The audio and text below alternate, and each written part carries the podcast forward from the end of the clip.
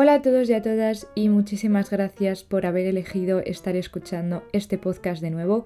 Yo soy Alba y estáis escuchando Lo vamos viendo. Para el episodio de hoy vamos a hablar de uno de los temas que más me habéis pedido que tratáramos en este podcast, que es cómo empezar a correr. Como ya sabéis, el running forma parte de mi vida desde siempre y es algo de lo que hablo muchísimo. Y quizás una de las dudas más frecuentes es cómo iniciarte en este mundillo sin morir en el intento. Como ya sabéis, el tema del deporte es cuestión de ponerse muchas veces, pero es cierto que correr, por un lado, asusta un poco y por otro lado nos creemos que va a ser algo súper fácil, ¿no? Me pongo las zapatillas de correr, salgo a la calle y ya está. Simplemente tengo que correr. Y la verdad es que es muchísimo más complejo que eso y para poder empezar correctamente y no lesionarnos o no dejarlo a la semana, os voy a recomendar una serie de truquillos que conozco que le han funcionado a gente de mi alrededor e incluso a mí misma en ciertos momentos. Digo esto porque, bueno, yo llevo corriendo desde que tengo como 5 años, entonces nunca he tenido una aproximación de empezar a correr desde cero sin haber corrido nunca, pero es cierto que en todas esas idas y venidas de correr, dejar de correr, volver, pues son las cosas que he puesto en práctica. Así que, sin más dilación, comenzamos con este episodio que me hace muchísima ilusión. Antes de empezar a dar consejos como tal, quiero dejar claro que yo no soy una profesional del mundo del deporte, tampoco soy fisio y lo que os voy a compartir son mis experiencias siendo atleta durante muchísimo tiempo y obviamente más información que he leído de profesionales, en libros, en blogs, podcasts, etc. Así que no os lo toméis al pie de la letra y recordad que siempre lo más apropiado es poder acudir a un profesional que os guíe, os haga un plan personalizado, etc pero yo sé que eso no es la realidad de la gente. Cuando empiezas a correr, nunca te sueles poner en contacto con un profesional de primeras, pero yo os lo recomiendo de verdad tener a alguien que os haga un plan adaptado a vosotros y poder también hacer visitas al fisio de manera así un poco continua, ¿no? Os va a solucionar muchos problemas y os va a evitar lesiones en el futuro. Y bueno, ya sí que sí, dicho esto, comenzamos con los consejos. Seguramente en algún momento de tu vida decidiste que era un buen día para ponerte las zapatillas y salir a la calle a correr. Y seguramente te pasó que corriste 5 minutos, 10 minutos a lo sumo y sentías que te morías, que se te salía el corazón por la boca y que tú esta experiencia no la querías repetir nunca jamás. Bueno, pues os voy a contar una serie de pasos o consejos para evitar que esto ocurra y evitar que os queméis el primer día que salgáis a correr o el segundo y que sigáis corriendo de manera recurrente. Solemos sobrevalorar nuestra condición física y nos creemos que, bueno, vamos andando a los sitios, subimos las escaleras andando y que eso va a hacer que correr vaya a ser súper fácil. Y esto es un error muy grande. Para correr no solamente hay que hacer un esfuerzo físico bastante superior al hecho de andar, también es un esfuerzo mental que hay que entrenar. Hay que entrenar a nuestro cerebro para que uno se vaya entreteniendo mientras corramos y que también nos ayude a aguantar mientras estemos corriendo. Para evitar, como os comento, esta sensación de estar súper muerto y de no querer volver a correr en vuestra vida, se recomienda que cuando te inicias al mundo de correr empieces haciendo una cosa que se llaman cacos. Este término se lo escuché por primera vez a Alice Cooper Run, que es una chica fabulosa que corre, eh, tiene un perfil de Instagram súper chulo, ahora se está preparando la maratón de Madrid, es una crack, y ella hablaba que cuando empezó a correr empezó haciendo periodos de tiempo entre andar y correr. Cacos viene pues de caminar, correr, ¿no? Para empezar es una idea buenísima porque hace que el entrenamiento sea más dinámico y sea más entretenido y además nos va a permitir tener periodos en los que estamos en movimiento y periodos en los que estamos descansando. Pongamos que el primer día que tú sales a correr aguantas 5 minutos. Si haces cacos, que es dividir un poco pues, el tiempo entre caminar y correr, vas a aguantar en movimiento quizás media hora, ¿no? Hay una diferencia bastante notable. Y vas a seguir entrenándote a nivel cardiovascular en periodos más largos. Como os digo, consiste en hacer repeticiones de caminar y correr, por ejemplo. Corremos durante 3 minutos y descansamos durante 4 minutos. Y esto lo repetimos un total de 4 veces. Y es una manera de ir entrenándonos y poco a poco lo que haremos será reducir el número de minutos que andamos y aumentar el número de minutos que corremos.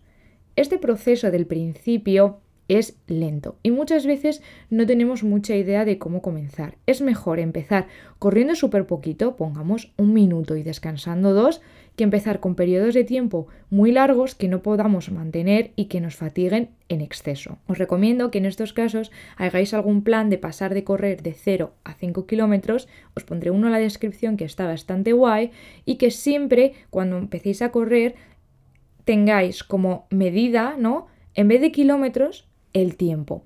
¿Por qué? Porque al principio cuando comencéis os vais a dar cuenta que a lo mejor aguantáis corriendo continuo un kilómetro y ya no podéis más. Y eso desmoraliza un poco, ¿no? Es mucho mejor por tiempo que contéis el tiempo en movimiento que aguantáis al final. Yo de hecho normalmente nunca suelo entrenar por kilómetros, a no ser que sea algo concreto. Me interesa más saber durante cuánto tiempo soy capaz de tener a mi cuerpo corriendo, ¿no? En el impacto de correr, que a fin, a fin de cuentas puedes correr 5 kilómetros y tardar una hora en corrértelos o 40 minutos. Y joder, es que son 40 minutos, aunque te pueda parecer poco 5 kilómetros. Son 40 minutos que estás entrenando a tu cuerpo para que se esté moviendo. Entonces, una vez que habéis cumplido con un plan de este tipo, ya os digo, se suelen llamar Couch to 5K, vamos, en plan como entrenador de 5 kilómetros, una cosa así, y tengáis una base de unos 30 minutos, 40 minutos, ya realmente estáis preparados para pasar a quizás una distancia más larga. Pero este proceso, hasta que consigáis tener una carrera continua de 30-40 minutos, sobre todo si no habéis entrenado nunca running, aunque tengáis ahora mismo un entrenamiento de gimnasio de fuerza súper continuo y regular, vais a ver que os va a costar. Así que lo que yo os recomiendo es que no os desmoralicéis y que lo dejéis, porque seguramente vais a tardar entre uno y dos meses en tener una, una carrera continua más o menos regular, es normal, se tarda, pensad que al final estáis entrenando vuestro corazón, vuestros músculos, estáis entrenando muchísimas cosas y es cansado, entonces vais a tardar. No lo dejéis porque vais a encontrar ahí un momento que va a ser un punto de inflexión para vosotros, que vais a pasar de sentir que os morís a empezar a disfrutar de verdad del running. Y os prometo que este momento llega, de verdad, llega. Lo que pasa es que hay que tener paciencia y ser súper constante y no dejar o abandonar el plan. De verdad, este momento llega, pero se tarda. Así que armaos de paciencia porque la vais a necesitar. Otra cosa muy importante y que la gente se suele obsesionar mucho cuando empieza a correr es el tema del ritmo. Nos creemos que correr es sufrir y que todas nuestras carreras tienen que terminar con nosotros con la cara como un tomate, sudando muchísimo y habiendo dado el 100% de nosotros. Y eso no es así. Una vez escuché a un entrenador que es de Nike, eh, que se llama el coach Bennett, que decía que si tú asocias correr con sufrir, es que no estás corriendo correctamente. Por tanto, cuando estés empezando en este mundo del running, recuerda no obsesionarte con un ritmo. ¿Que fulanito corre los kilómetros a 5.30? Mm, fabuloso. Si tú los tienes que correr a 7, pues los corres a 7. Da igual. No te fijas en el ritmo. Fíjate en cómo te vas encontrando tú. Incluso si tienes la suerte de tener quizás un reloj de, este, de estos que son inteligentes con GPS o tal, es un parámetro desde mi punto de vista mucho más interesante es el tema de las pulsaciones para ir viendo cómo tu cuerpo está reaccionando al esfuerzo que estás realizando.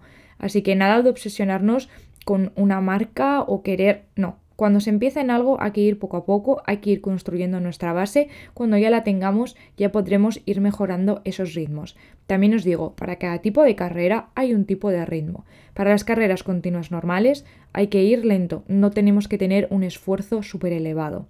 Y os preguntaréis, ¿Por qué? ¿Cuál es la razón? Pues básicamente porque estamos fatigando y llevando nuestro cuerpo a un extremo que hace que no nos podamos recuperar para correr quizás al día siguiente o para poder hacer otros tipos de entrenamiento y se produce una tensión en nuestros músculos y en todo, un nivel de estrés que hace que además seamos más propensos a las lesiones. Así que empezar con calma, no estéis mirando todo el rato el reloj para ver a qué ritmo vais e ir fiándoos de vuestras sensaciones, de cómo os vais encontrando y del tiempo que lleváis corriendo no, con ese parámetro de momento no sirve. Nada de estar sprintando, no salgáis a toda leche porque eso lo único que va a hacer es que os canséis y no va a tener un resultado súper positivo en vuestras carreras. Pasemos ahora a hablar de básicos que necesitáis para comenzar a correr.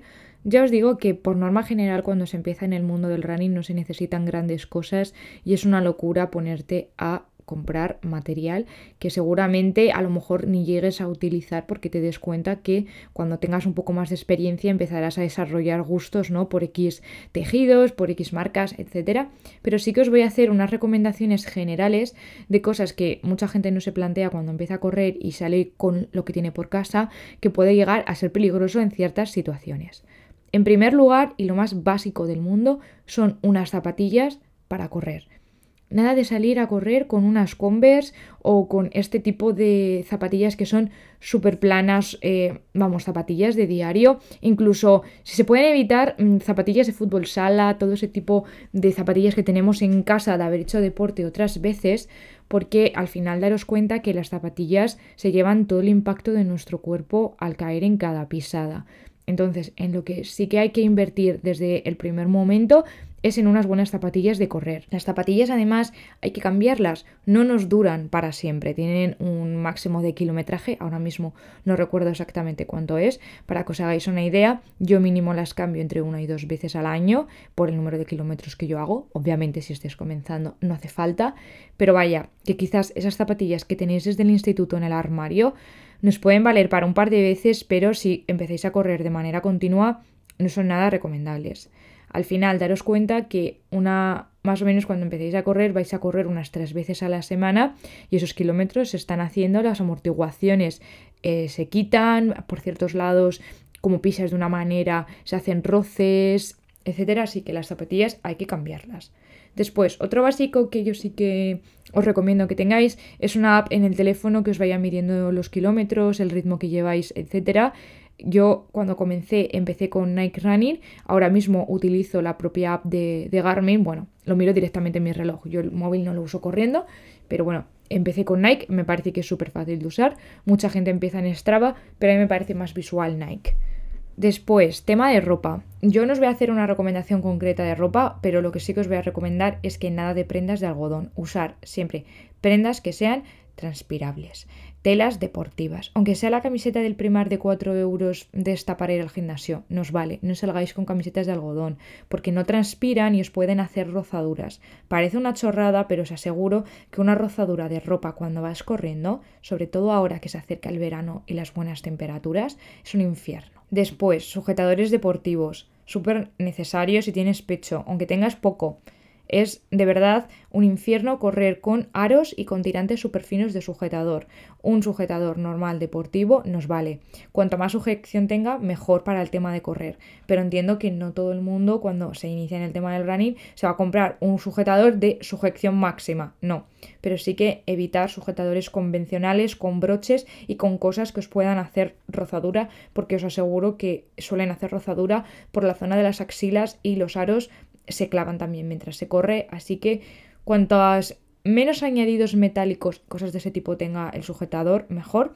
Yo personalmente aquí sí que os voy a recomendar, eh, si tenéis una constitución de cuerpo similar a la mía, los de Nike de sujeción media, que es el típico top de gimnasio de toda la vida, eso para correr va súper, súper bien, porque no tienen enganches, los tirantes son bastante anchitos, súper cómodos, mm, cuando sudas no se se te quedan zonas rojas o súper recomendados. Vale la pena invertir en un buen sujetador.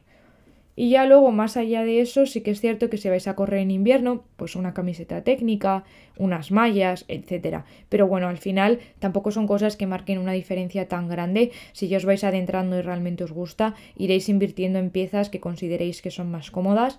Por ejemplo, yo lo último que he incorporado a mi armario de running han sido buenos calcetines de correr, que es algo que siempre había pasado por alto, ¿no? Usaba calcetines deportivos normales de, para ir al gimnasio, pero me daba cuenta que me salían muchas ampollas en los pies y bueno, en navidades me pedí calcetines de running específicos y me ha ido genial y luego pues he tenido la suerte de que otra marca, Otso, me ha enviado un montón y se nota la diferencia muchísimo. ¿Que duele gastarse 10-15 euros en un par de calcetines? Sí. ¿Que vale la pena muchísimo? 100%. Así que eso es otro tema que está muy guay.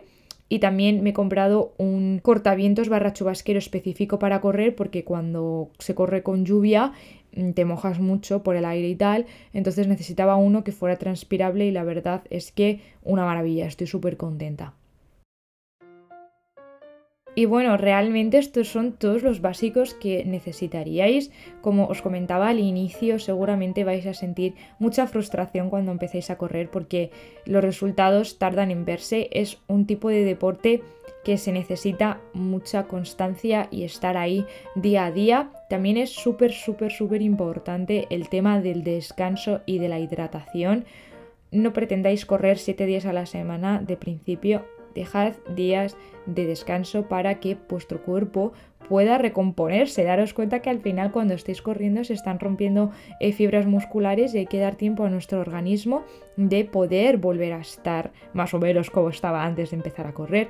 Así que descansar es súper, súper importante, al igual que el tema de la hidratación esto es algo que yo pasé por alto durante mucho tiempo hasta que empecé a notar dolores de cabeza y calambres y eso es por deshidratación. La hidratación es súper importante así que sobre todo ahora que viene el buen tiempo como os he dicho antes bebed mucha agua y si estáis haciendo tiradas más largas que no se os olviden los electrolitos, bebidas isotónicas, todo este tipo de cosas, que bueno, eso es más avanzado, así que intentad llevar si tenéis una botellita de agua que la podéis dejar por algún lado o cuando lleguéis a casa eh, beber agua, pero que no se os olvide si tenéis dolores de cabeza después de correr, hay unas papeletas altísimas de que sean por deshidratación, así que no lo olvidéis.